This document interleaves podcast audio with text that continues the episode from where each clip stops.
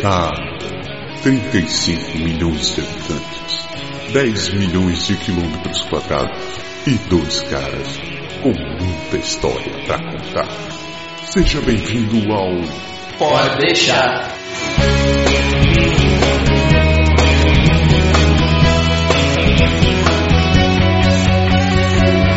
Fala galera! Beleza? Beleza. Oi. Olá! Eu sou o Japa Eu sou o Berg Lindo. e hoje apresentamos um convidado especial, o senhor Márcio Sun Sujô. Diga oi, Sujô. Sujou. Sujou mais fácil. Sujô. Ou Beleza? mais outros, beleza? Márcio para os íntimos? É, e sujou para os amigos. Ah, Inimigos. puta.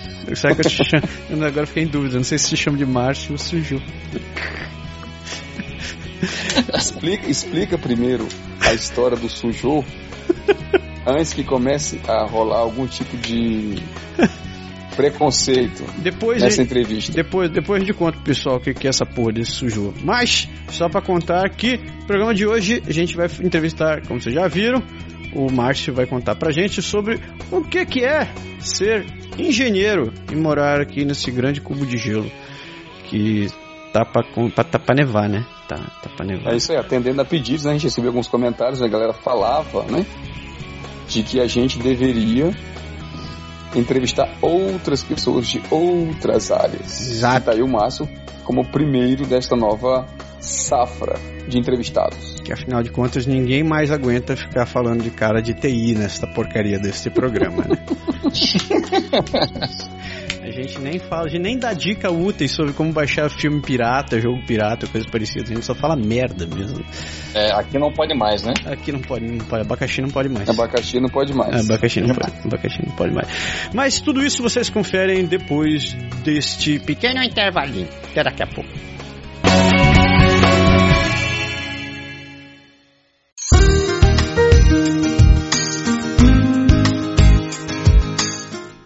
Canadá é grande, isso você já sabe. Mas quão grande? Conheça Yonge Street. Ela começa às margens do Lago Ontário, atravessa Toronto e mais uma dezena de cidades, até terminar praticamente com a divisa com o estado norte-americano de Minnesota. Inaugurada em 1794, ela já foi parte da Highway 1, a principal via de ligação de todo o Canadá. Com seus 1.896 quilômetros, ela é hoje parte da história deste país. Fique ligado, no próximo programa a gente volta com novas curiosidades sobre o Grande Norte gelado.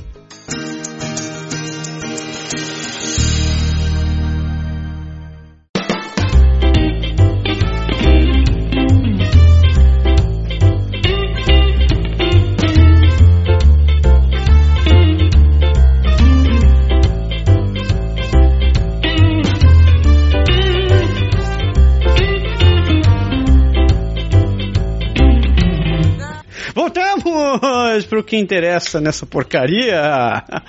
E como a gente falou no começo do programa, hoje nós temos um cara que estudou para servir para alguma coisa, não fez, não foi trabalhar com informática, né, Berg? Né? Né? Então, como É. Ainda bem que ele mesmo confirma. E como vocês ouviram no começo do programa, a gente está aqui com o Márcio Sun Sujô, que é nosso amigo engenheiro e vai contar um pouco mais sobre o que, que é essa vida de engenheiro. Mas vamos começar esclarecendo o que, que é, por que sujô, né, velho?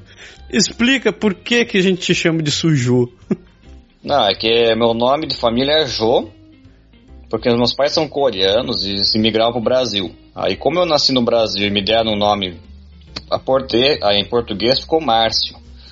Aí me deram o Sang-Soo para ser o meu nome em coreano e o final é Jô, que é o nome da família. Então aí fica o Márcio Sung Sujô, mais conhecido como Sujô. E isso, cara, isso deu rolo já, esse meu nome. Por quê? Eu não me lembro aonde, cara. Eu estava numa festa. Aí eu cheguei na festa, mas chegou outros convidados também. Aí a galera, ih galera, sujou! Entendeu? Aí os caras ficaram putos. Né? Porque eu tava chegando e o pessoal atrás chegou assim e os caras estavam, ih, sujou, chegou. Aí os caras estavam falando dos caras. Falei, porra, dos caras, pô, mas como sujou, cara? Não querem que eu fique aqui? Não, não, não, pega aí, velho. Eu sou o Sujô. Puta que pariu. Cara, tá zoando? Não, não tô zoando não, velho. Sério. Te mostrar a identidade. Ó, aqui, ó. Márcio, Sum, Sujô. Sujô sou eu. o pessoal são meus amigos. Então relaxa, velho. Ninguém, ninguém quer treta não, velho. Tá vendo só? Minha vingança será maligna, né? Só quando o cara tem nome de lindo que tem coração, não. É, bicho. Mas tem, tem- esse meu nome teve, me salvou de boas também, né? Tipo, quando trabalhava no Brasil ainda tinha altos problemas de no, no trabalho, né? No cliente. O pessoal não conseguia resolver o problema. Aí falou assim, ah, ó, ó, Sujô, vai lá conversar com o cliente só pra acalmar o bicho lá, pra ver o que tá acontecendo e vamos tentar resolver, beleza? Falei, beleza. Aí eu chegava assim, ó, prazer, eu sou o Márcio, mas pode me chamar de Sujô. Cara, sujou mesmo, cara, porque aqui nada funciona. Relaxa, velho. O sujou chegou pra limpar. Só aí já quebrava o gelo, cara. Só aí já quebrava o gelo, né? A atenção do com o cliente ali que tava pegando feio. Resolvia metade do problema. Eu só, só na entrada, cara. Daí já, já desenrolava a reunião na boa. Você resolveu. Tá, é, já quebrava o gelo, né? Só pra, pra quebrar aquele clima de estresse do, do cliente. Aquele clima de a culpa é sua, seu filho da mãe. É, né, bicho? Ele falou assim, a culpa é sua, né, sujou, né? Já viu, né? O culpado sou eu, né? é, que culpa eu, né? Só o sujo, né? Quanto tempo você tá morando aqui já, velho? Cara, faz cinco anos, fez cinco anos esse em 2014. A gente chegou em junho, cara, comecinho de junho de 2009. Caraca, já tem cinco anos, velho. Já, você, você tem sete, né? Ah, o Lucas vai com quanto já? O Lucas já vai com quase três, né? Ah, o Lucas fez três, né? Pois é, fez três anos. Pra começar, Berg, só pra você ter uma ideia, quando eu cheguei aqui, eu tenho as fotos e a filmagem do batizado do Vitor. Do Vitor, exatamente. Todo mundo magrinho, né? Não, vocês estão tudo velho, isso é verdade. Vai te ferrar. Menos eu, é. É, você não, né? Você não mudou nada em cinco anos, velho. Eu tinha ficado com o primeiro comentário, velho. E você estudou onde, Suju? Cara, eu fiz, é, fiz no Cefet Paraná, cara. Fiz o engenharia elétrica, é, ênfase em eletrônica e telecomunicações, cara. Assim como o Marmé, né? Temos o mesmo, o mesmo, a mesma formação, né? Marmé, você não conhece? É o irmão do Márcio, que veio, veio pra abrir caminho aqui antes dele também. É, né? Eu mandei, eu mandei boi pra piranha, né? Boi de piranha. sangrei o bicho e mandei vir pra cá, cara. Depois do ano falou assim, ó, tô vivo, beleza, então dá pra ir, né? Agora eu vou. É seguro? É seguro? É, é seguro. que desgraça. O problema foi o, foi ano que fui morar primeiro, no primeiro ano, né, cara? O apartamento que tinha uns brasileiros que moravam lá, velho, foi até tenso, viu? Nem vou comentar muito aí, não. Tu ainda tem sorte, tu foi morar no apartamento de brasileiro e eu que morava em cima do teu irmão, velho. Pois é, né? Tu não acha que é de você mesmo, não que tá falando, velho? Não, veja bem. Você sempre trabalhou com telecom quando você saiu da facu ou você já... Sim, é, eu comecei a fazer estágio na Sims em Curitiba, né? Aham. É, em 2000, cara. Comecei a fazer estágio na Sims, eu trabalhava na parte de diagnose, para fazer a parte de, de verificações de erro do cliente. Que diabo é diagnose? A diagnose bem, é, dizia assim, que a parte de diagnosticar, de diagnosticar problemas sistêmicos dos equipamentos, né? Você falou grego. Não, digo assim, tem um equipamento de transmissão ótica, multiplexador, por exemplo, e ele está gerando muito erro e está perdendo pacotes. Ou está gerando alarmes falsos, ou então quando você faz a configuração nele, ele não consegue é, manter a, a, a programação dele e começa a perder as informações. Então, quando a gente fala desse equipamento, a gente não está falando igual normalmente que você trabalha assim, são links de 3, 4 GB, né? 10 eu estou falando de 64 GB. Isso é um sonho de consumo. Aí, aí começa a ficar mais, aí começa a dar problema, né? Digamos assim. Seu Com cliente, certeza. seu cliente, tipo assim, tipo uma telefônica, né? Começa a ter um problema de, de com um equipamento de 64 GB. Então, digamos assim, que tem alguns milhões de, de reais que estão sendo perdidos ali, né? É, aí precisa resolver o problema logo. Então o que a gente fazia, assim, o pessoal de técnico de campo é, relatava o problema, ele chegava lá, pegava os logs de alarme, pegava toda a configuração, o problema relatado pelo cliente, e a gente tentava reproduzir isso em, em laboratório. E uma vez con con con constatado, a gente pegava o log direto da, da memória interna do equipamento, né? Não da, da flashcard, digamos assim. Digamos que seria direto na MIB, né? Com toda a configuração e às vezes direto da placa é, envolvida e mandava para a Alemanha fazer uh, o debug, né? E aí, com a solução que eles nos mandavam, a gente fazia novos testes para ver se os problemas tinham resolvido. E uma vez resolvido, a gente pegava esse patch, mandava para o campo, com o procedimento de como fazer a, a, instalação disso. Você teria que fazer um reboot, como o Windows, né? Faz normalmente. E quando você faz um reboot, digamos assim, 64 GB vão para o espaço, né? Caraca! Mas é por um um, um, breve tempo, assim, digamos assim, umas duas, três horas, né? Nada que alguns milhões sejam perdidos, né? Filho da então... puta, então aquele tempo que eu tava jogando CS que caiu o servidor, a culpa era tua. Provavelmente sim, cara. Ou seu celular, ou se não o celular para de funcionar, ou o teu cartão de débito quando está saindo no motel não funciona, né? Essas coisas do gênero. Isso, ninguém paga um motel com cartão de débito. É, realmente, os caras falam assim, quem que tá metendo o pé essa voz, né? Só é nós, né, bicho? Nos horários bem. E nos horários sempre bons de trabalho, né? Tipo, na janela da meia-noite às seis da manhã, né? Que delícia! Exatamente a hora da partida de CS. Puta que pariu. Se você não está entendendo nada do que ele está explicando, vai estudar telecom, ok? Resumindo, o Sujou trabalhava para a Siemens. A Siemens, ela, é, assim como outras empresas, como a Motorola também fazia isso, né? Olha, é a Lucent, Alcatel. Eles provêm é, equipamentos para grandes empresas de telecom. Isso. No caso da Telemar. Oi, Ado, TIM, Vivo, é, Brasil Telecom. Morto. Morto. Então, tudo isso para dizer que quando você faz alguma operação com aparelhos que passam por esses canais, as suas informações, a sua voz, o telefonema, o seu acesso ao computador, tudo passa pelo equipamento que ele dá para manutenção para ser transmitido para o outro equipamento que vai receber informação para outra pessoa. Esse teu, esse teu trampo, você tinha que subir a antena também, Sujo?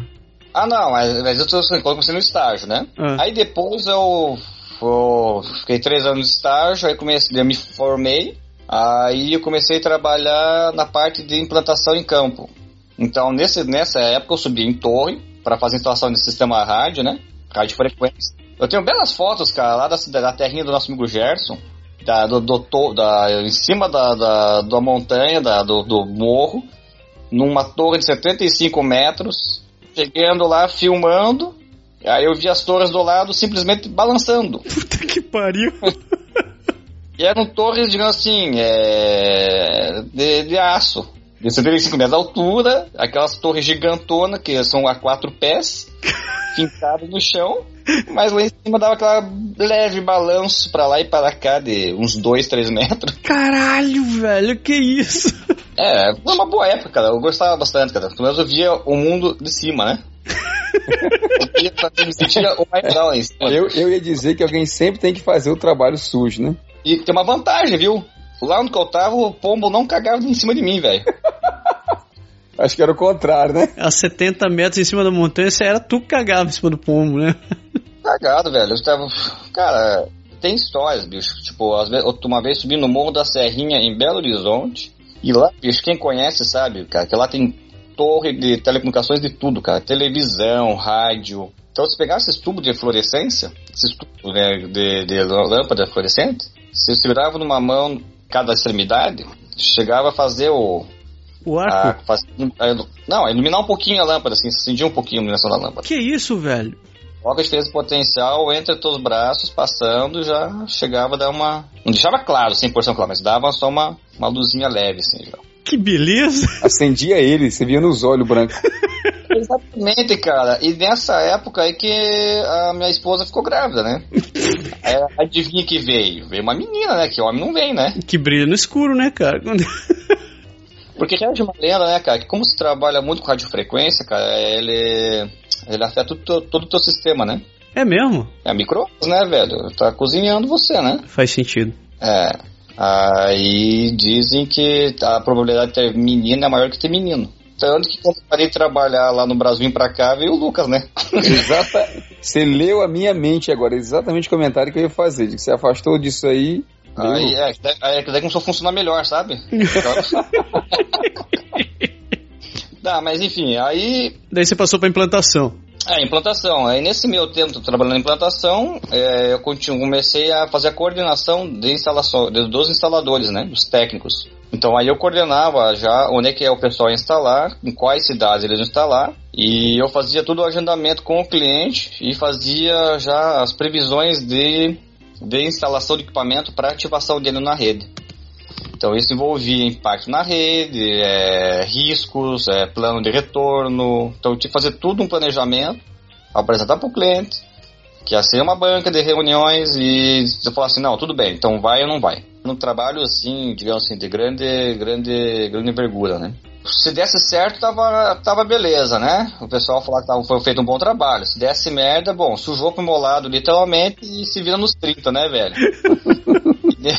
e nesse meio tempo aí, cara, comecei a acumular muita função na, na Sims, né? Então eu fazia parte da instalação desses equipamentos de transmissão ótica. Eu fiz um, uma boa parte da transmissão de rádio ponto multiponto na, na banda 3.5 GB, né? Que era a banda B no Brasil, né? Que começou. A banda B e a banda C. Eu fiz uma grande parte da instalação, de coordenação de instalação dos projetos de rádio a, na Embratel e na Brasil Telecom. Então eu fui para Rio de Janeiro, é, Belfort Roxo, São Paulo, Vitória, Porto Alegre, putz, viajei pra cacete. Quando eu fiquei em Florianópolis nos últimos três anos, aí eu estava coordenando realmente a parte de manutenção da planta interna Brasil Telecom, dava suporte para o pessoal de implantação e também estava dando suporte de implantação para a parte de ADSL, cara. Os caras estavam fazendo, mudança de ADSL2, cara. E fazia café e cozinhava pra galera. Não, né? aí nesse eu fazia o café pra mim, né, velho? Com esse trem de coisa, só a base de café mesmo pra aguentar, ficar acordado. Né? Cara, eu trabalhava muito, cara. Final de semana, é, começava sexta-feira é, 10 horas da noite, cara, só parava de, praticamente na segunda de manhã, cara. A Fernanda, você lembrava da Fernanda esses dias ainda? A Fernanda lembrava de ti? É, é eu, eu, eu, lembrava quando eu dormia uma hora, né? Eu dormia uma hora por dia, vinha a Agatha me acordava, daí eu pegava a criançada e ia ou no parque ou no shopping, aí ficava um pouquinho, já voltava para casa dormir mais um pouquinho, quando o celular deixava, né? E assim, né? A Fernanda era bem feliz comigo naquela época, cara. Imagina, deve ser uma alegria. tão feliz, cara, que eu assim, ó, se disse que você vai querer fazer, viu? Porque continuar assim, é, se vai ficar sozinho, né? e, foi daí, e foi daí que você veio, a ideia de vir pra cá? É, não, eu já tava antes, né? O Marmé, quando o Marmé começou a fazer o processo, ele falou assim, por que você... Eu já tava em Florianópolis, né? Ele falou, mas por que, que você não faz a entrada dos papéis? Eu, isso era em 2006. 2005, 2006. Falei, ah, ah, sei lá, sem tempo, né? Ele falou, ah, faz que se der certo, você vai, né, se conhecer, né? Se não der certo, você volta. E nessa história, eu, eu entrei com os processos, né? É, com os papelados e tudo mais. A Fernanda não tava muito afim de ir, não, né? Pra vir pra cá. É, não, ela não tava muito afim, que eu não, não, não, não, não conhecia nada daqui, não... Ela ah, na verdade, sim, que ela queria assim, ah, não, vou pra lá, muito longe da minha família, né? Aquele papo que todo mundo conhece, né? Aí, como a gente, ela é de Minas, né? E eu falei assim, bom, vamos fazer um tempo de experiência então. Vamos morar em Florianópolis. Vou conseguir ficar em Florianópolis por uns dois, três anos. Não, em princípio era um ano. Acabei ficando.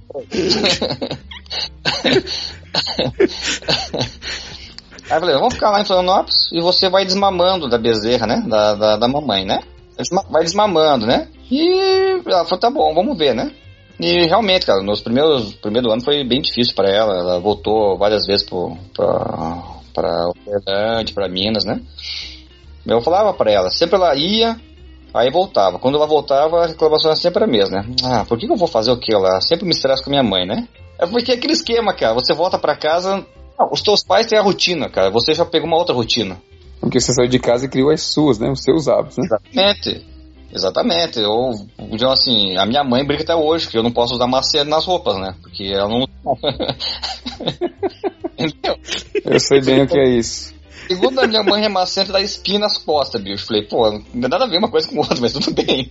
Mas daí tu conseguiu desmamar a Fernanda. é, desmamei mais ou menos, né? É, comendo choronga, né? Ao longo dos três anos, mas continua sempre assim, falando fala, dela. Fala assim não, que ela, tava, ela vai ouvir o programa depois. Ela tá, do, é, ela tá aqui do lado rindo, pra começar.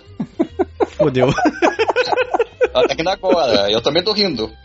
Aí a gente veio pra cá, bem nessa época tava bem cansado. Falei, ah, meu bem, já que.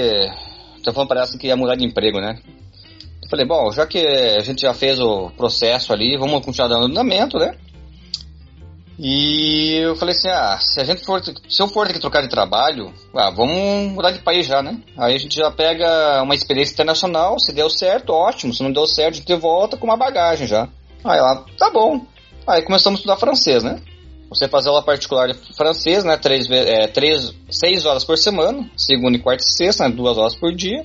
Com professor, professor particular, né? Porque a Agatha era pequenininha, tinha a idade do Lucas, né? Então não tinha como ser diferente. E aí começou todo aquele processo que todo mundo já conhece, né? Entrevista, vai para São Paulo, volta, espera no médico, né? É, gente cai em Quebec. Aí vai morar no apartamento num japa, né? que. Falei que ele tava falando de ti naquela hora. Ele tava apartamento num japa, que, o, que tem um sofá que tá aparecendo já o Tum Tocamon, né? Puta que pariu! O sofá. O sofá, o sofá veio pra mim, não, foi pro Marmé, voltou pra mim, foi pro Marmé, voltou. Então. já é um membro da família. Já, isso aí já, já vai ser pra Agatha daqui a pouco, entendeu? Coitada.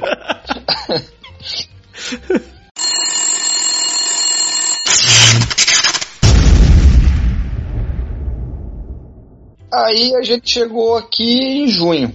Aí começamos a correr para para cá, fizemos a francização na, no Fenix, não, Fenix não, é, no Miosetre. E nesse meu tempo eu peguei toda a papelada, né, para entrar em contato com o Santa Rir, cara, que o Marmé me falou, né, o Santa Rir 2000, para começar a fazer o processo da ordem, né. Então eu fui lá, fiz um, um rendezvous, né, olé. Cheguei lá e perguntei, né, se precisava fazer rendezvous, ele falou assim, é, é melhor sim, né? Mas já que você tá aqui, né? Então vamos, vamos lá, né?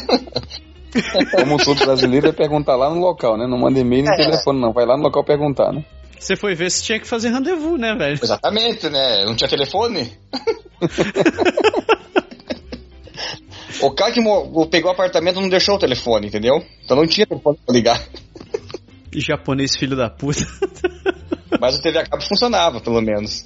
Ô, mas então isso você fez logo no. Assim, logo que chegou, não demorou muito tempo, então. Cheguei, exatamente. Então, como o meu irmão já tinha visto o processo o ano antes, né? Ele já tinha validado já, ele. Tava valid... tinha... É, já passado as provas, né? Já tinha feito tudo. Então, já, o Marmel já estava aqui um ano e meio, então eu já tinha acabado de entrar na ordem. Então, só que ele já tinha se informado antes como é, o que deveria ser feito, entendeu? Então, nesse ponto aí, foi ótimo para mim que eu não precisei correr muita coisa atrás. Digamos assim, questão de informações. Mas eu corri atrás das informações de, de, de, validar os meus documentos. Por exemplo, a emenda é da mesma, mas eu tive, eu tive matérias que eu fiz e ele não fez. Então eu tive que correr atrás para fazer a tradução em inglês, que no caso eu, o tradutor, tradução Xing Ling, né? e, e, uma, e eu entreguei esses documentos como se fosse uma forma de doação pro Cefet do Paraná para o pro processo de intercâmbio deles. Então, eu fiz toda a parte em inglês, né, a emenda inteira em inglês, e pedi pro, pro, pro Darint, né, que é o Departamento de Intercâmbios é, Internacionais, né, se seria possível eles validar esse documento. Como é que eles validariam? Eles pegariam essa minha emenda, entregariam para o professor de inglês, fariam as correções necessárias, me entregariam uma cópia carimbada. Então, isso, na verdade é toda, toda a, a descrição das disciplinas, de todo, do, do, do todo o curso que você fez. Exatamente. De todas as disciplinas que eu cursei. Temática 1 até o estágio final. Tudo. Todas as matérias da minha grade. É, isso, isso, isso na verdade é, é, meio que normal, porque a gente quando vem para validar diploma aqui, a gente tem que, tem que pedir a mesma coisa e fazer a tradução. No caso, a minha eu fiz na época aqui em... No MIC. Em francês, no, no Ministério, exatamente, Ministério da Imigração. Só nesse processo aí eu já economizei alguns bilhetes, né? Então, isso que eu falo para todo mundo. Se eles conseguirem pegar entrar em contato com o departamento da, de, imigra, de, de intercâmbios internacionais da universidade e conversar com, com o responsável se é possível é, traduzir a, a, a, emenda.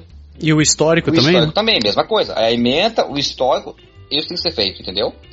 Porque eles são os mais caros, porque é muita coisa. Sim, o diploma você vai ter que fazer o quê? O diploma você tem que traduzir por aqui mesmo, entendeu? Porque tem que ser um tradutor agre da ordem. Tá. Mas o conteúdo programático, histórico e a ementa, isso daí você pode ser traduzido pela própria pode ser fornecido direto pela universidade. Se a universidade faz isso, entendeu? No caso, o Cefet não, no, o Cefet não faz. A gente fez eles validarem o documento. Carimbando. É, você fez por aqui e mandou para lá para eles validarem, né? Não, na verdade eu já fiz isso do Brasil. Entendi, tinha feito lá. Já fiz do Brasil. Antes de vir para cá, eu já peguei, já tava com todos os documentos, é, com todos os documentos em inglês da universidade carimbado. O meu Entendi. histórico carimbado e a minha emenda carimbada. Então, pô, não foi de hoje para amanhã, né? Foi alguns meses para fazer, conversa, encontrar o responsável, verificar se poderia ser feito ou não. A mulher foi lá, conversou com a secretaria se poderia ser feito ou não. Provavelmente conversou com o reitor, entendeu? Então teve uma burocracia interna e você que fica em cima, né?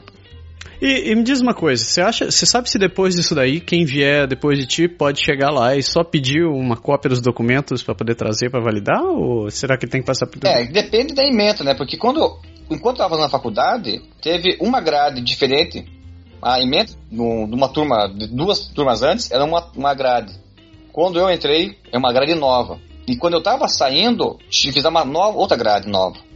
Mas as matérias de base, mas as matérias de base eram as mesmas entendeu? Tipo, física, matemática. É, isso, é bem, isso é bem típico das universidades.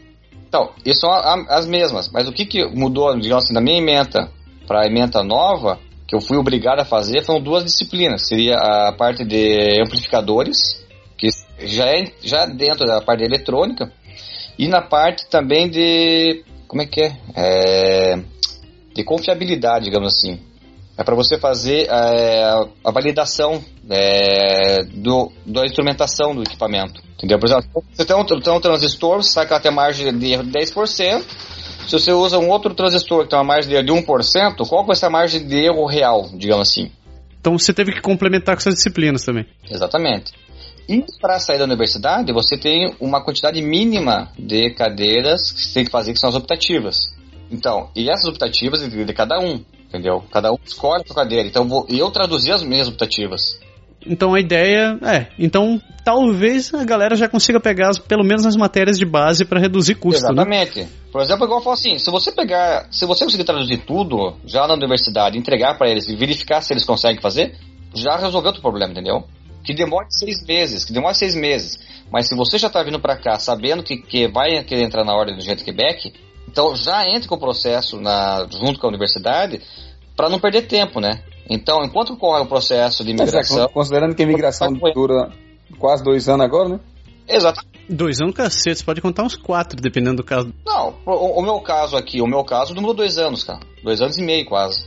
Eu sei de gente que tá há três anos e meio esperando para poder vir para cá, né? É que o meu processo que teve a bem na época da mudança do, do escritório que tava em Buenos Aires foi para São Paulo. É, é, pode crer. O tempo me, me lascou tudo, entendeu? Um detalhe importante é que você está fazendo. É, a gente está falando de tira a tua validação, você está fazendo junto à Ordem dos Engenheiros de Quebec, né? Exatamente. Porque cada província aqui deve ter sua própria ordem, deve ter seus critérios para validação. Exatamente. Né? Todas as províncias têm sua, têm, sua, têm sua ordem. Porque título de engenheiro é regido pela Constituição, né, pelas leis e que cada província rege isso. Então, é, para você ter o teu título de engenheiro, é, é uma profissão, digamos assim, é privilegiada.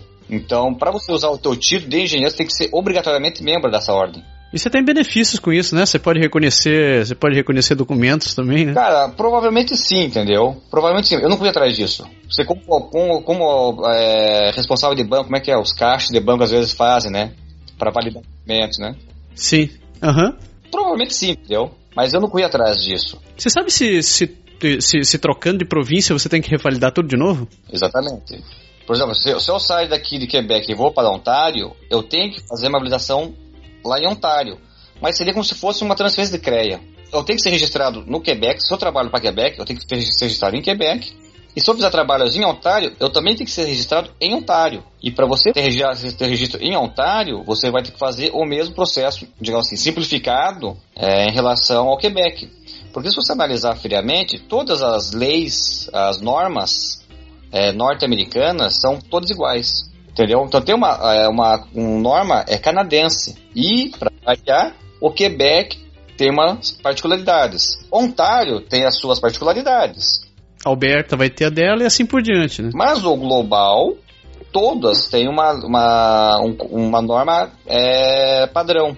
Entendeu? Então, quando o pessoal sai na estuda na universidade, essa, eles, eles dão uma visão nessa global. Então, se você vai sair tipo de Quebec para Ontário, bom, você vai ter, você vai poder fazer, é, ser membro de lá e vai ter que respeitar alguns critérios. Entre elas, é, eles exigem que você saiba se comunicar em inglês, tanto em oral como escrita, entendeu?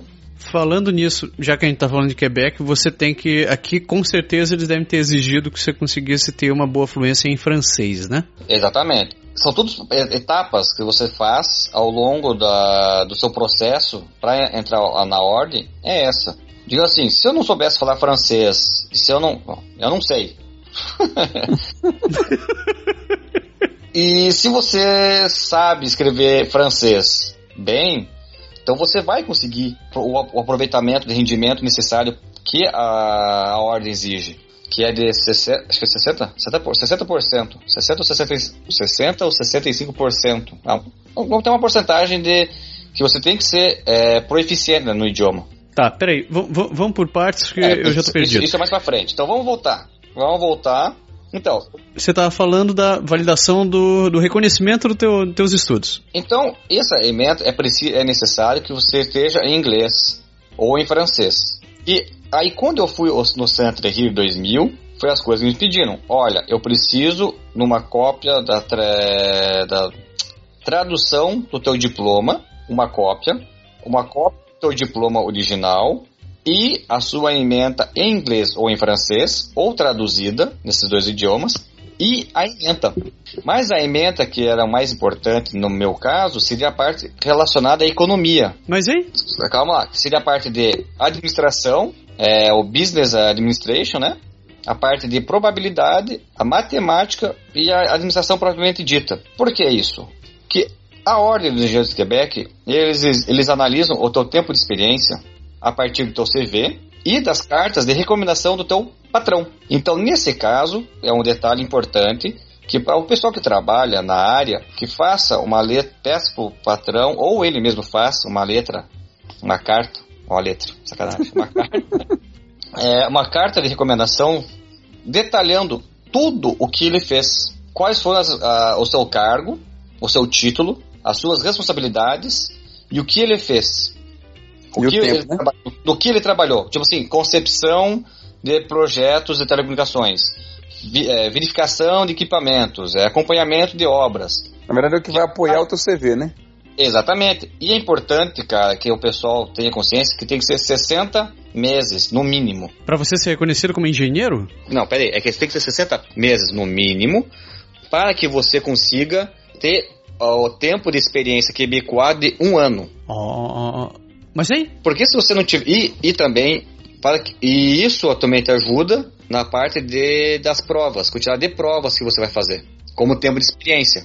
Se a gente tem menos tempo de experiência na parte de engenharia, ele pode te exigir até cinco provas. Hum. Se você tem mais tempo de experiência, digo assim, se você tem mais de 60 meses, eles vão considerar que você tem tempo de experiência adquirida, então eles vão, em lugar de cinco provas, eles vão te exigir quatro ou três. É, um a menos. Exatamente. E cada prova que você faça menos é melhor para você. Porque você gasta menos, claro. Porque na verdade você não vai gastar melhor menos, você vai, estudar menos, você vai estudar menos. Porque na verdade a, pro, a ordem você só tem duas, semanas, é, duas datas de exame. Por ano? Por ano. Porra. Que são é, as duas primeiras semanas de maio e as duas primeiras semanas de novembro. Agora imagine, você vai, ter, você vai ter que fazer cinco provas. Ou seja, em um final de semana, ou em dois finais de semana, você vai ter que fazer três provas.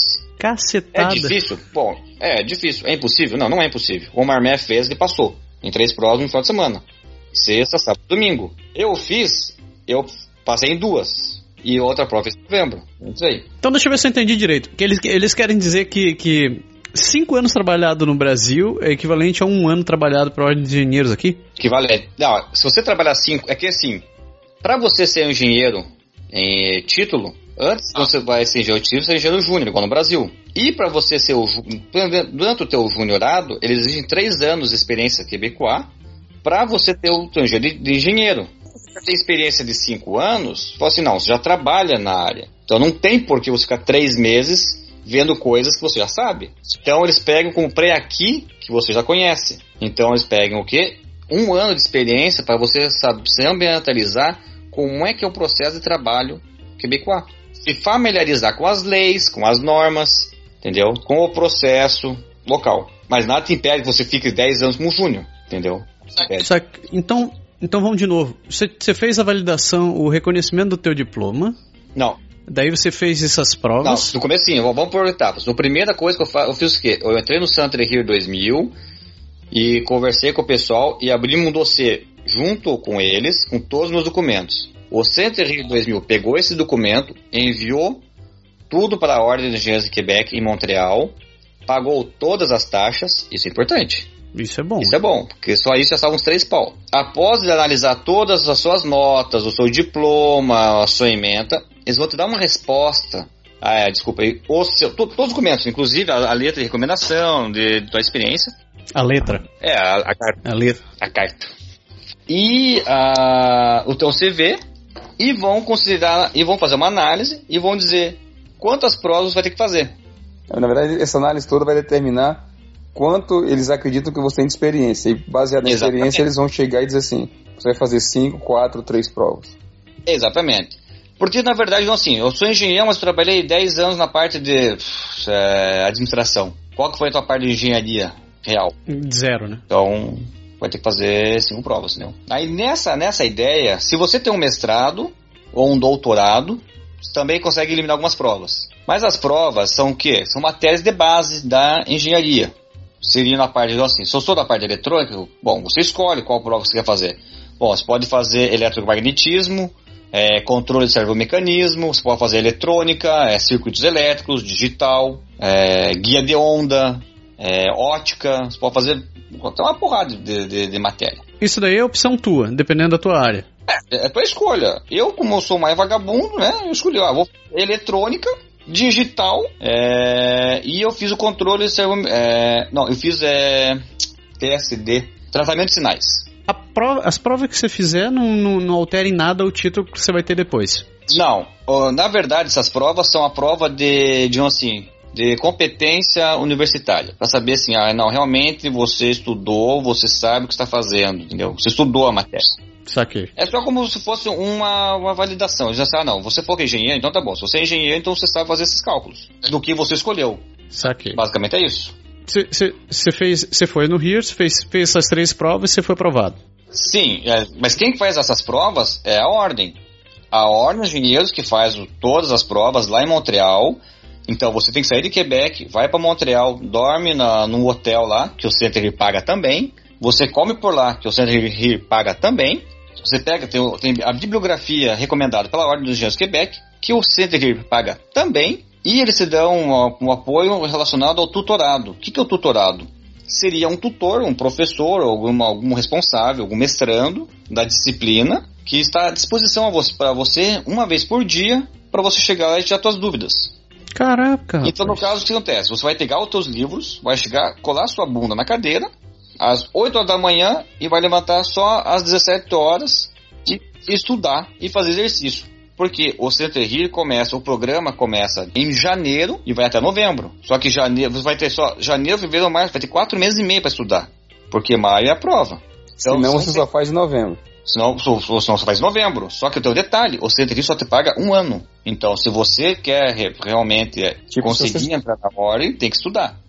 Quer dizer que se você, se você chegar aqui em abril e estiver preparado, não vale a pena, é melhor você esperar maio passar para entrar no processo de novembro é, para poder ter um ano. Exatamente, porque digamos assim, você pode entrar em maio, você pode entrar em abril, só que o tempo de inscrição já passou. Como todos nós conhecemos, para você fazer a inscrição de qualquer porra aqui, é no mínimo seis meses. Vai, três meses, né? Três, seis meses. Então já não dá. Porque tem que juntar uma banca para analisar os candidatos e para dar um veredito, né? Quantas provas você vai fazer.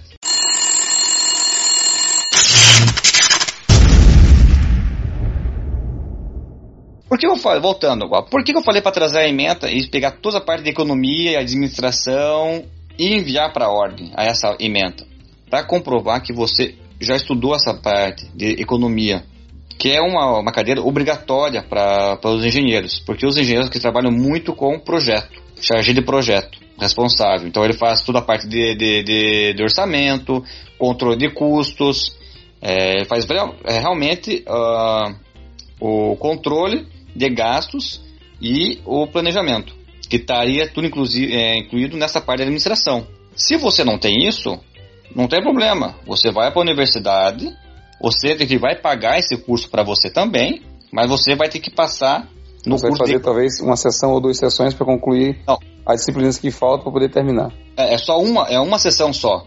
É só uma sessão de economia. Só que a sessão de economia é um livro de, sei lá, 800, 800 páginas e o curso é dado uma vez por semana. O nosso querido e ilustríssimo amigo Augustinho, ele, ele seguiu essa, essa, esse curso porque ele não sabia. Ele passou tudo em maio. O bicho é um crânio. Só que o bicho falou assim, cara, eu me fudi, porque eu só estudava a porra de economia. Eu me matei a primeira prova de economia e tirei oito, ele falou. Oito.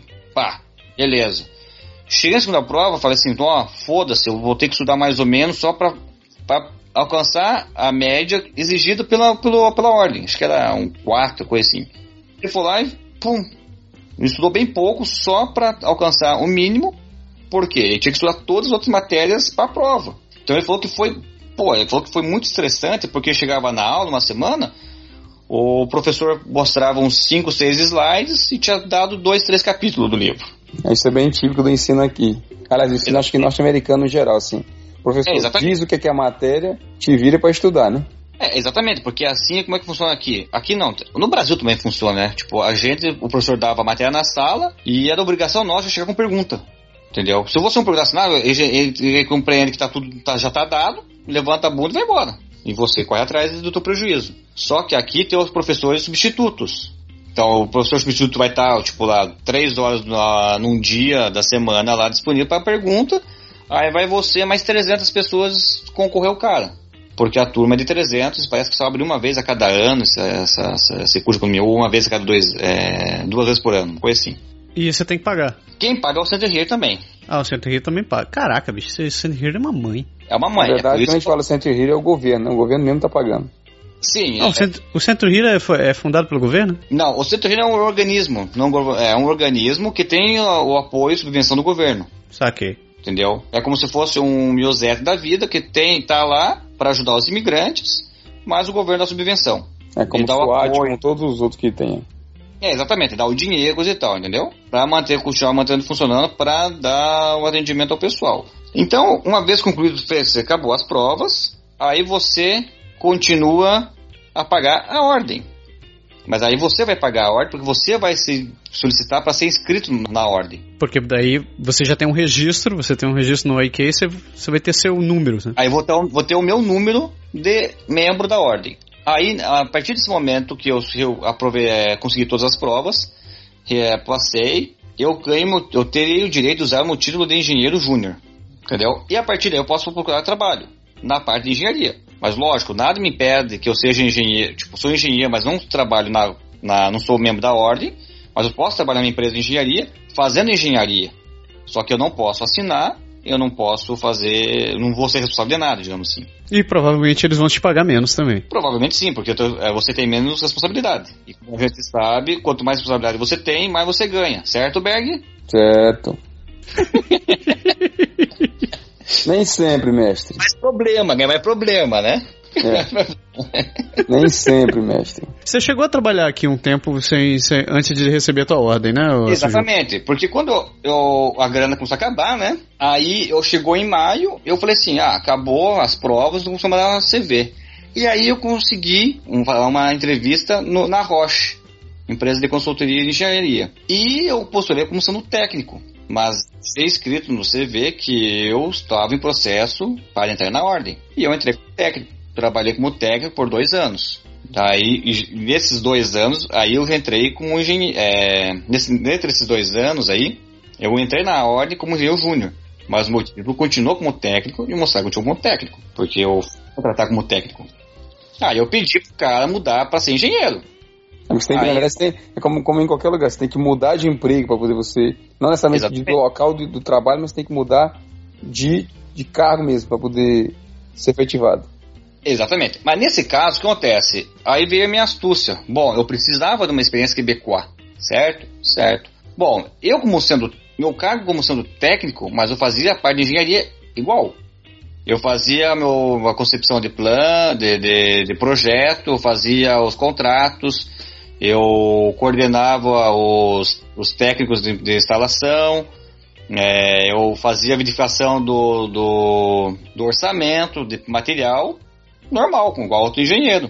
E nessa, eu perguntei se ele poderia ser o meu responsável, meu colega responsável da parte de engenharia, que eu precisava dar meu tempo de experiência junto à ordem. E quem valida isso é um outro engenheiro, que trabalha comigo como se fosse meu coach. Tá. Então acontece, eu escrevi tudo que eu, eu trabalhava, eu disse qual que é a proporção do tempo desse, durante esse ano, esses dois anos como técnico, o que, que eu era ou não era, como trabalhava, a parte de concepção de projeto, é, orçamento, é, é, supervisão, botei tudo, ele olhou, estava de acordo, assinou, carimbou seu sou carimbão de engenheiro, dei pro meu chefe, o chefe olhou, não, tudo certo, carimbou, assinou, peguei o papel, tchum, mandei pra ordem. Para fazer o quê? A, a mudança de, de, de, cargo do júnior para engenheiro pleno. Ah. Mas nesse processo do engenheiro júnior para engenheiro pleno, vem a parte do francês.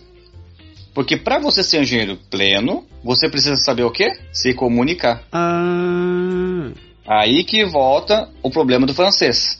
Então, você tem que saber falar bem, sim, acho que, se não me engano, é 65% ou 70% que você tem que falar. E, e que prova é essa que você faz para te, te certificar? A prova que a gente faz é na, na, na no Biro, é, fala em francês, tá? É no Office de Langue Française. É no Office de Langue Française que faz a prova. Não é, não é esse tal desse TCF que a galera tem que fazer para não, não, não, não, não é esse. É uma outra é coisa. aquele que a Laval faz. É, o TCF é uma prova internacional, né? Sim. E essa de Langue Française é como se fosse a Academia de Letras. Do Quebec. Do Quebec. Não, só que não é do Quebec. É, bom, é do Quebec, mas é da língua francesa. Então ela está vinculada com a parte da França. É eles que decidem se vai, se vai mudar ou não vai mudar a gramática em relação a, a, mudanças que teve na França. Entendi. Então, eles fizeram ministrar a prova. E a prova é em quatro partes. Compreensão oral, eles vão botar um, um vídeo lá, um vídeo, uma fita, um áudio, vão passar uma vez e você vai marcar é, verdadeiro ou falso num monte de questões. Então você vai escutar e vai ter as alternativas. Ah, segundo o texto, João pediu a Maria em casamento, verdadeiro ou falso. Uhum. Você vai marcando. A outra é expressão oral. Aí é uma entrevista. Você e o entrevistador. É. É o tete a tete ali. Tá. Faz sentido. Outra é expressão escrita. Aí você vai fazer uma linda redação. Puta que pariu. Tá, entendi. Entendeu? Uma linda redação. E a quarta prova é a expressão. expressão corporal. Você tem que ser. É, espiritual, velho. Você tem que ter quatro, entendeu? Você tem que falar, tem que escrever, tem que entender e tem que falar. Exatamente. Tu faz essas, todas essas provas num dia só? É, num dia só. Que porrada. É, são. Mas não é. Tipo, não é porrada. Então, assim, em duas horas faz tudo, entendeu? Ah, tá. Em duas horas faz souber, né? A, primeira parte. Não, é que assim. A primeira parte que é escuta, eu falo assim, ó, vou passar um áudio aqui, são, vai precisar, bom, são 40 questões, então são 40 estreias de áudio. Então cada áudio, tipo, 20 segundos. Aham. Então faz 20 segundos, aí só dá o tempo de sacar verdadeiro ou falso, umas 4, 5 alternativas, né? São 4 ou 5 exercícios, né? Para o mesmo texto. Assim, agora eu vou passar o áudio 2. Se você perdeu o áudio 1, um, se fudeu, cara, porque o áudio 2 tá rolando. Tomou no cu. Tomou no cu, se fudeu. É assim, velho. Aí a redação que prende- dá, dá, dá mais tempo, cara. Que eu acho que a redação dá um 40 minutos. Ah, bom, menos mal. É, 40 minutos pra fazer 20 linhas, né? Puta que pariu, cara. 20 litros. Eles falam 20 linhas, eh, 20 linhas eles falam em média, porque eles parecem mais ou menos 300, pa- 300 palavras. É, não dá pra pensar muito, não. 300 palavras.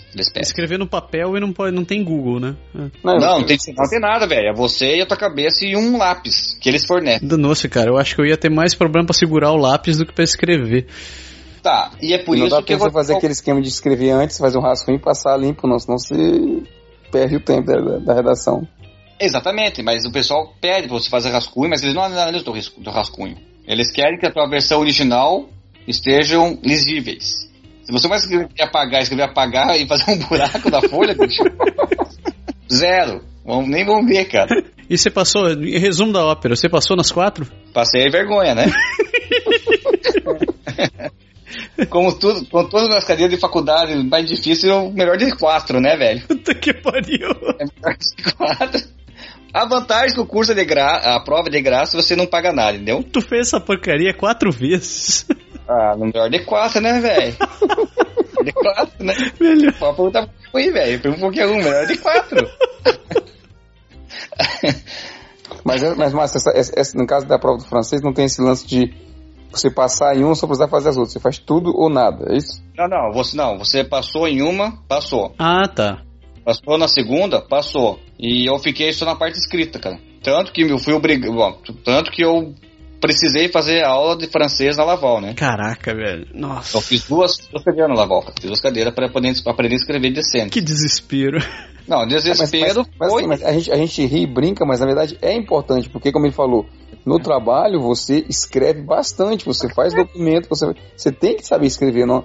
Assim, Sim, o pessoal, assim, a língua é uma, uma, uma barreira. É uma Você tem que aprender a entender bem, você tem que aprender a falar bem e você tem que aprender a escrever bem. Não, concordo. Você vai querer trabalhar e ir pra frente e ter o mesmo nível que você achava que tinha no Brasil, ou melhorar de profissão, qualquer coisa assim, você tem que ser bom. Se você não for bom, você fica pra trás. Concordo plenamente. É só, mas é só o que, me- o que eu fico pensando é cacete, cara. É, é, não é moleza. Tipo, se, o- se o cara chega, na, chega com o corpo mole assim, só achando, não, eu fiz aqueles, aquele um ano de francesinho assim, todo final de semana pra passar na entrevista e agora, agora tô tranquilo morando aqui. A hora que ele pega uma realidade dessa, ele vê que o buraco é mais embaixo, né? É, se tiver que fazer prova, é.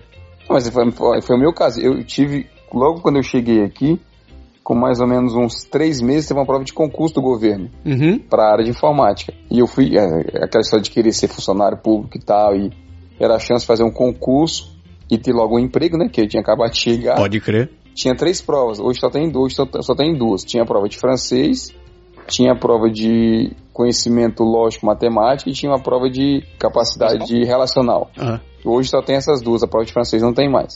Na minha época tinha, nessa época que eu fiz tinha. Eu fui bem, na, eu fui bem na, numa prova, na de conhecimento relacional eu fui mais ou menos, na de lógica eu fui bem, e na de francês eu tomei pau. Ai, que delícia. Que delícia. E foi bom. Doeu mais no orgulho. Não, mas é, o que acontece? Exatamente, cara. Eu já tava consciente, cara, o francês é uma bosta. Continua ruim, cara. Mas naquela. uma- era uma merda, cara. Era pior. Cara, eu até falei pro meu chefe, cara, depois, quando, depois desses três anos que eu trabalhei lá, quando eles resolveram me mandar embora por causa da, da baixa de, de trabalho e de projeto e coligação e caralho a quatro, eu falei assim pra ele, você acha, eu falei pra ele, você acha que o francês melhorou? Ele, bastante, porque quando eu fiz a entrevista com você, eu fui mais pelo CV, porque o que você falava eu não entendia nada.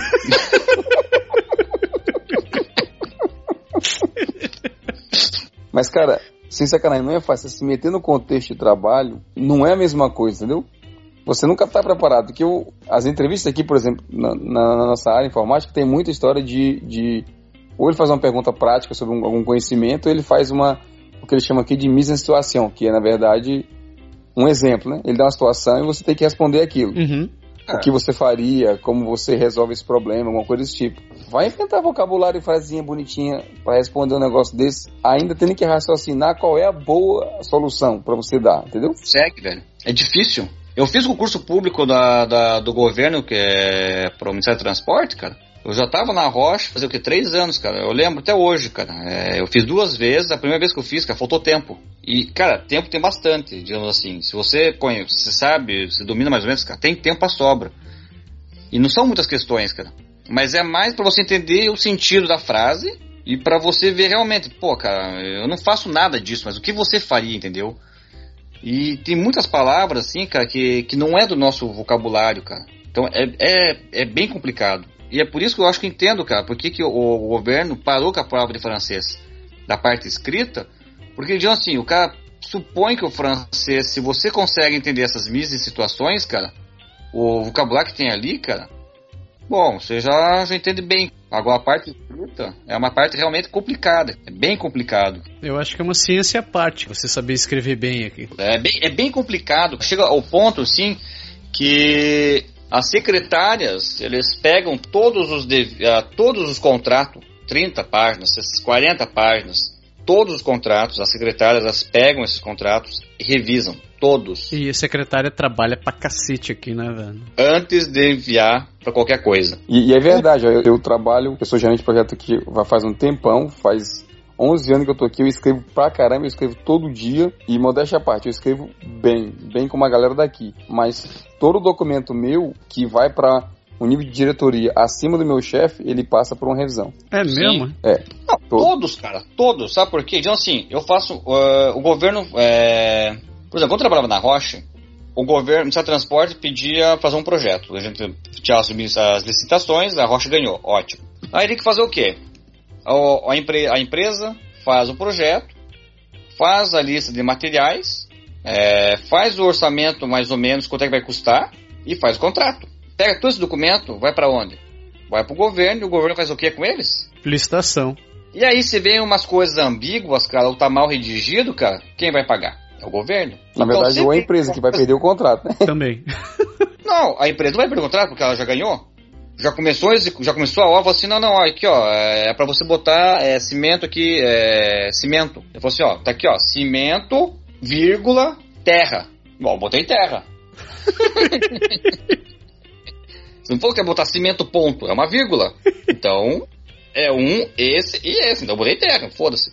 E vai cobrar o que tiver lá. Não tem o valor que terra, não tem, não, então é concreto. Vai ocupar concreto, concreto, porque não tem, entendeu? É por isso que o pessoal redige, é, revisa muito. E uma coisa que foi bem é, deficiente que eu falo, que aconteceu comigo quando eu cheguei aqui, eu falo pra todo mundo, cara. É, de pegar o tempo, que tá falando assim, ah, pô, não tem nada para fazer. Falei, ó, vai estudar um pouco francês, velho. Vai estudar língua, velho. Meu francês acho que tá bom. Falei assim, cara, não tá bom. Não tá. Não tá bom. Porque eu falei assim, eu cheguei aqui, eu só fiz um mês de francês na, no Miosetre, no turma de verão. Perdi a, a, a, primeira sessão, que começava em setembro, de, da francização do governo. Só comecei em outubro. Meio, meio, do, meio pro final de outubro. E em janeiro já começou o Parroac, cara, da, do Santa Rio. Então, ou seja, eu sei três meses de francês aqui. E o, tudo que eu podia fazer na aula, eu fazia. Eu perguntava, questionava, escrevia. A professora ficava até chata, assim, pô, Márcio, deixa os outros perguntar, deixa os outros participar. Eu falo assim, ó, os outros não ergam o braço, não perguntam e não participam, eu não posso fazer nada. Eu só tenho três meses para estudar, porque janeiro. aprender, né? Janeiro eu já tô na rua fazendo outras coisas e eu não vou ter esse tempo para voltar. Isso, isso realmente é verdade, não tem, você não tem muito o que fazer. Eu lembro quando eu fui para. Já, já comentei sobre isso uma vez aqui na, no podcast. Eu fui para a universidade para estudar francês, no curso da francização na minha época. A gente tinha aula de, de, de áudio, né? Então ia pro laboratório, põe um fone, um fone de ouvido e a pessoa ficava falando e você tinha que repetir, entendeu? Ah, sim, pode crer. E aí o cara fala assim: era uma vez uma linda história. O cara falava: era uma vez uma linda história. Mas ela não deu certo. O cara fala: mas ela não deu certo. Que droga, a história não funcionou. Cara, que droga, a história não funcionou. Quer dizer, o, você não está aprendendo a falar. Você repetiu as frases, repetiu a palavra, mas você não faz o esquema. Eu ficava escutando aquela porra daquele takezinho lá, aquela fita, três, quatro vezes, e o, e o cara entonava de um jeito, eu ia entonar do mesmo jeito, eu ia falar para você pegar a manha da coisa. E aí você assim, ah, beleza, agora eu sei falar, tá maravilha, você vai trabalhar. Aí quando você chega lá no trabalho, o cara diz, ó, tá aqui, ó, você vai escrever isso aqui. Aí tem todo o linguajar formal, tem toda a parte de, de que você tem que aprender. No começo não é evidente, não é fácil. É, é aquela história, como toda e qualquer atividade, com a prática e com o tempo você domina. Mas tem a prática e o tempo, você tem que fazer isso. Não, é complicado, cara. Eu acho, eu acho que isso funciona para qualquer idioma, na real até o português. Se você pegar hoje alguém, é, alguém que está morando aqui, por exemplo, 11 anos aqui, né, Berg? Fala de mim, fala de mim, rei dizer, fala de então, mim. Então, um cara que está morando há 11 anos nesse país. Você bota ele para escrever um, uma redação. Eu te ponho agora para poder escrever um, um, uma tese de mestrado em português. Você vai ficar lá, você lembra, com certeza você lembra, você sabe como falar português, mas você vai chegar a hora de ter um vocabulário mais trabalhado, mais, mais, elaborado, você vai ficar naquelas dúvidas de saber como é que você usa aquilo, aquilo outro. Mas você viu, você viu aqui a, a gente estava brincando, fazendo hora, mas a, a, a, letra de referência lá que o Márcio, que o Márcio falou, quer dizer, você o cérebro ele acostuma, entendeu? Quando, quando a gente escreve muito em, em chat, quando você tá, tá escrevendo aqui, acolá tem palavra, fica na dúvida, se faz tempo que você não escreve aquilo aí, que diabo dessa palavra? Tem hora que não sai mais, você fica a gente tá, falando, tá, tá tendo tanto contato em francês aqui, cara, que a gente começa a esquecer as palavras em português, cara. Eu, eu acho que isso é, isso é pra qualquer idioma, velho. Eu tava. Um, um dia desse eu tava conversando com, com um amigo meu. Olha só, eu, eu, eu estudo japonês desde os 5 anos. Eu fui direto para a escola dos 5 até os 16. Então eu leio, escrevo, converso e tô na boa. Só que, velho, eu pego para ler um jornal hoje, tem coisa assim que a cabeça já não, não, não lembra direto. Não funciona. Não funciona, porque eu não uso direto japonês, cara. Eu, eu às vezes assisto televisão, assisto um filme, etc e tal.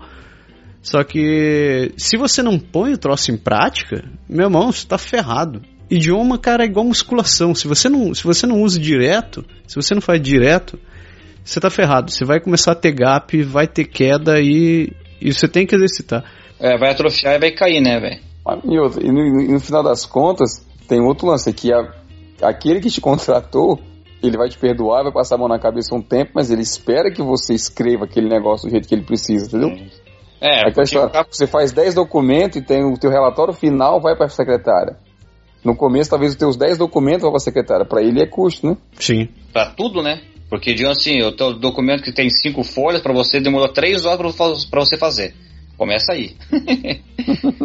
você vai escrever um texto, vai fazer um e-mail, é 40 minutos. né? Aí, pra ajudar, você não pode usar o antidote, né? Porque é o meu caso. Aí eu, eu escrevi o texto, aí eu falava assim, cara, você pode dar uma aqui só pra ver se tá mais ou menos bom antes de eu mandar pra secretária. E o medo, né, velho? E o medo. Ficar, só um pouquinho, vou dar uma olhada. Ele sim, começava a ler. Velho, O que, que você quis dizer? não, tô- não tô entendendo aqui, velho. Essa palavra, fala assim, começava assim. Essa palavra que não existe. assim. E vocês conhecem, não existe, tá faltando ligação aqui, cara. Não sei se tem um artigo, alguma coisa aqui, mas não, tem uma coisa que não tá redonda aqui não, viu? Eu, não, eu, não tenho certeza se eu quero dizer isso mesmo, cara, mas o tempo verbal tá certo aqui, dá uma olhada. mas tava assim, velho, entendeu? Me dá É, três- é tudo, é porque é tudo de novo, né, cara? Vai aprender conjugação verbal aos 30 anos de idade, de tudo quanto é verbo existente em todos os tempos, pra saber escrever, né? Ah, bicho, os caras que não sabem também. E não pense que isso daqui é exclusivo do francês, não. Quem tá, quem tá morando do lado inglês aqui, cara, tá de se atentar e. E não fique achando que só porque você consegue assistir seriado de televisão e assistir filme direitinho, seu inglês é bom. Para Ah, de eu falar acho de mim, porra. Para de falar de mim. Eu assisto bem filme inglês, cara. Principalmente os pornô, velho. Cheio dos. Não precisa nem legenda, velho. Nem legenda. Pornô, bicho. Em inglês eu entendo tudo, cara. Nem legenda preciso. Não.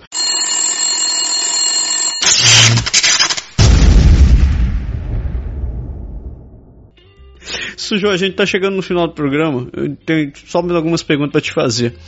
Falando, hoje você já é engenheiro, você virou engenheiro pleno depois de passar por todas essas provas, toda essa... ah, só uma só uma acordando, Marcelo. É, a prova da, da ordem da, da oficina francesa é a cada três meses, tá? É a cada três meses. A cada três meses. Pode crer. Aí acabou. Hoje você é pleno. Hoje estou plenamente. Em termos da ordem, sabe, você acha que a ordem ajuda os engenheiros? Tá- tem algum benefício pra você além de ficar com seu dinheiro, não? Cara, é, tem um benefício que você pode ter o teu título. Não, vocês estão sem sendo sacana, cara, porque digam assim, a ordem é igual o CRE no Brasil, cara, é, em qualquer lugar do mundo. Ah, Ele não está aqui para defender a tua classe, a tua, a tua profissão. Ele está aqui para proteger a sociedade. Não é sindicato, é ordem, né?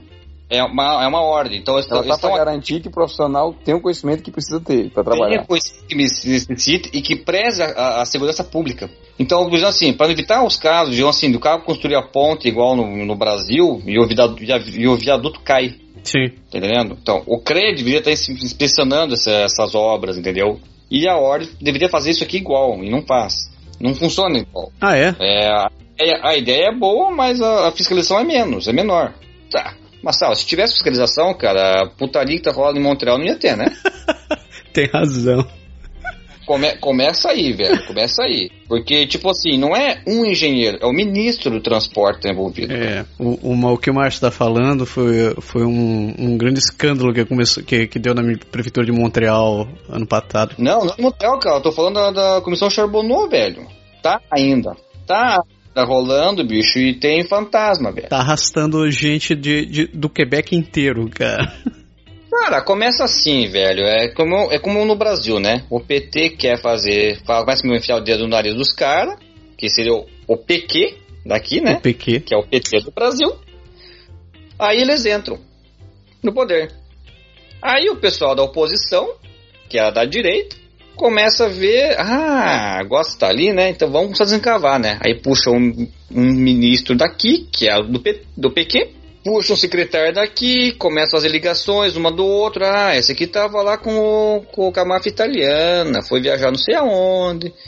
Entendeu? Ah, vamos chamar o engenheiro da, da Dessô. Né? Começa a fazer entrevista. Ah, vamos chamar o engenheiro da Siemens, da, da Rocha. Vamos chamar o engenheiro da SNC Lavalém. E começa o rebuliço, né, cara? Daí- Aí como é que eu posso, né, bicho? Puxou um pedacinho de, né, do, papel higiênico, né, velho? Vem um rolo, né? E só mais outro adendo, igual no Brasil, uma coisa que não tem, bom, tem, mas a gente não segue tão à risca, é a prova de deontologia, que é a parte de ética.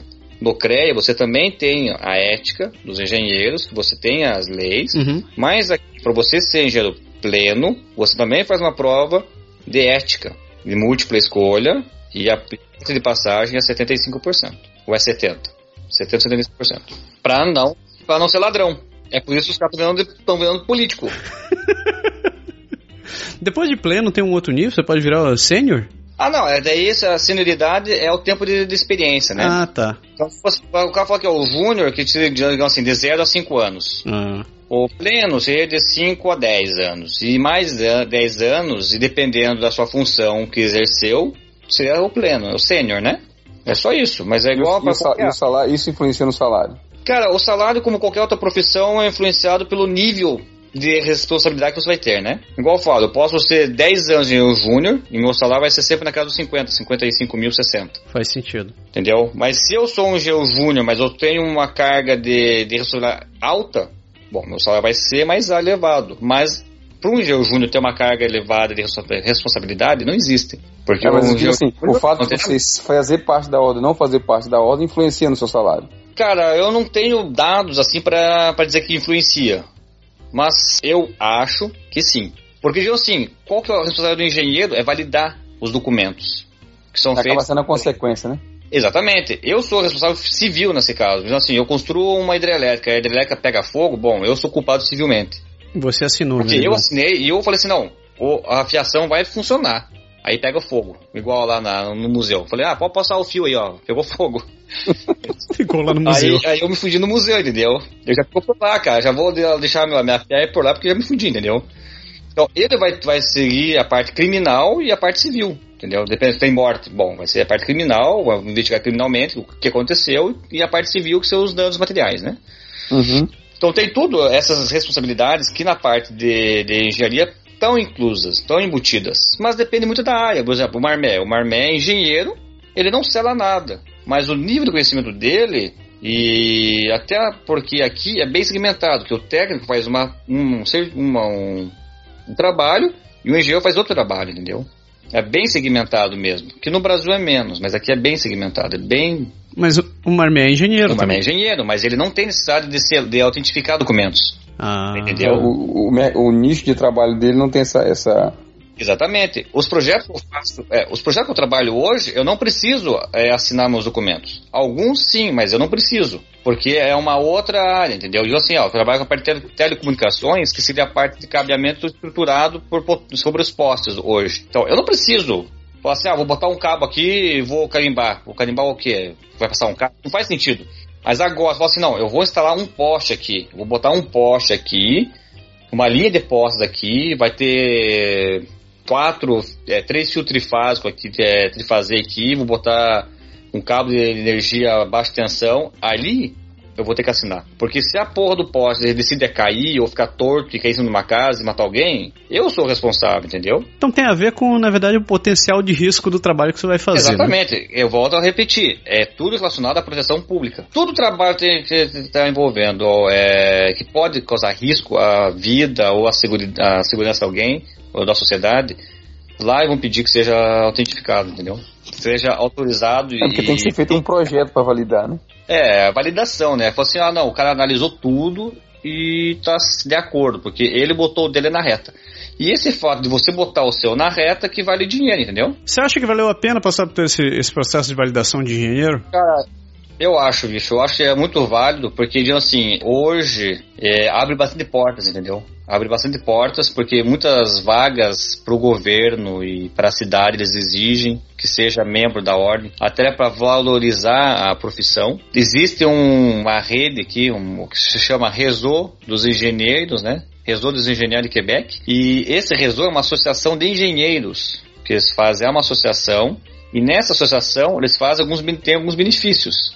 Qual que é os benefícios? Por exemplo, a minha assurance, habitação e, e, de carro tem preços mais vantajosos. Ah. Entendeu? Então, digamos assim, hoje eu pago, só para ter uma ideia, hoje eu pago no, no seguro de casa e do apartamento meu carro, meus dois carros, meu carro velho, do carro bazu da, da Fernanda e a nossa casa, o seguro, a gente paga em torno de mil dólares ao ano. Porra, muito bom, cara. Entendeu? Então, tem essas vantagens. Se é, você não fizesse parte, talvez você pagar 1.300, 1.400, 1.500. É, pois é, então, é essa vantagem, entendeu? Porque se você vai pegar, por exemplo, um Desjardins, eu lembro, quando eu cheguei aqui, eu peguei o Desjardins, eu pagava só o carro já 650 pila. Não esse aqui, não esse meu velho aqui, 2010, é o meu velho 2002 e valia 3 mil reais, entendeu? Então, ou seja, valia 3 mil reais e eu tinha que pagar 600 na porra do seguro. Mínimo obrigatório. Era o mínimo. Era o mínimo. O mínimo obrigatório de 600 pila. Conta terceiro só. Exatamente. Se pegar fogo, fala assim, ó, se bater no meu carro, ó, vai pro ferro velho, porque... Eu...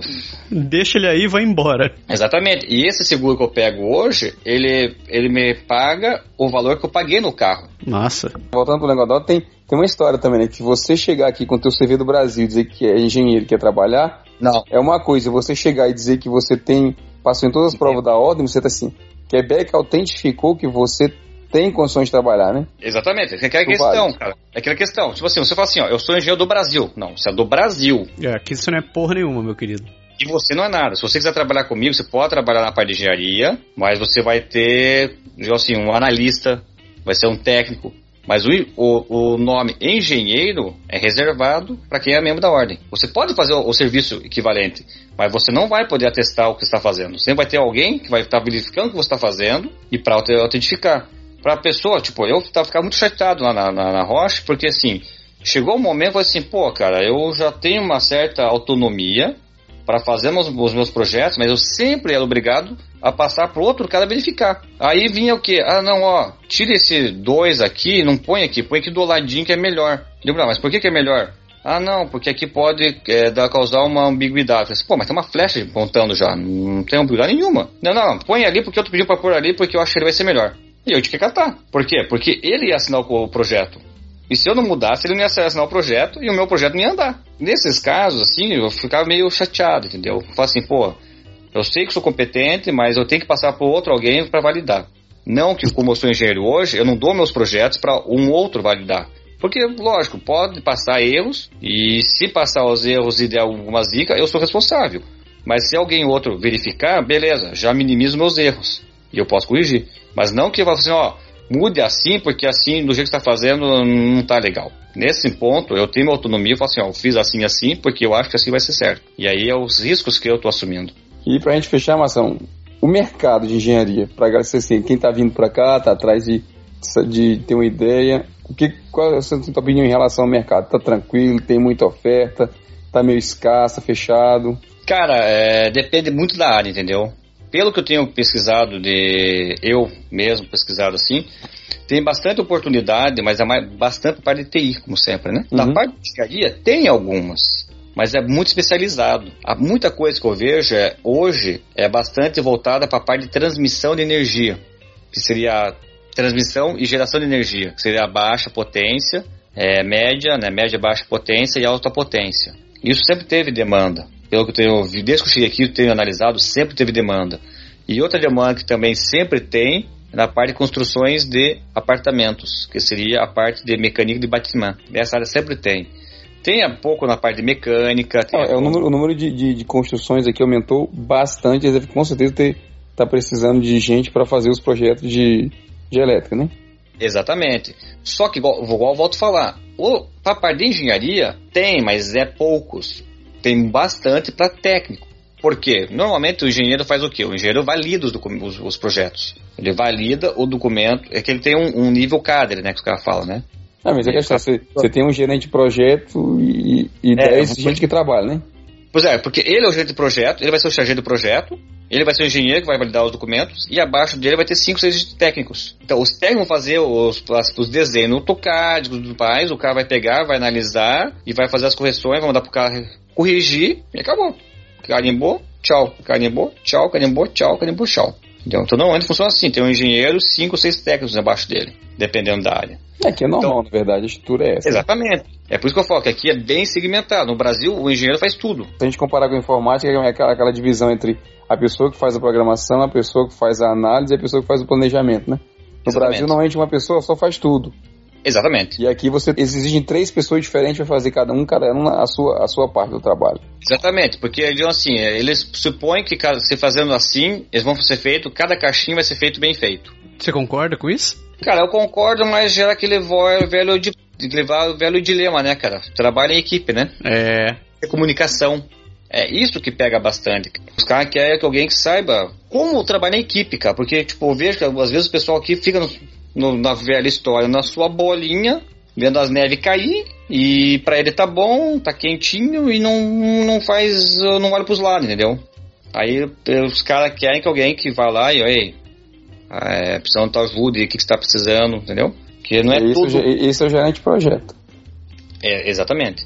Que a maioria deles, diga-se passagem, a maioria deles não quer, porque, assim, você sentar, puxando de novo a informática, você sentar e fazer tua programação ali na tua bolha, é super, entre as confortável. Mas e resolver problema com os outros, depende da comunicação, como você falou, né? E aí tem que ter gente que tem a vontade de fazer, né? Todo mundo não. É, exatamente. Exatamente. É isso que os caras. É igual o cara fala assim, ó, que o cara tem que ser proativo, né? Então, fazendo igual o Soares, eu conversei aqui com meu amigo. Ah! Ah! ah. Vomitando, hein?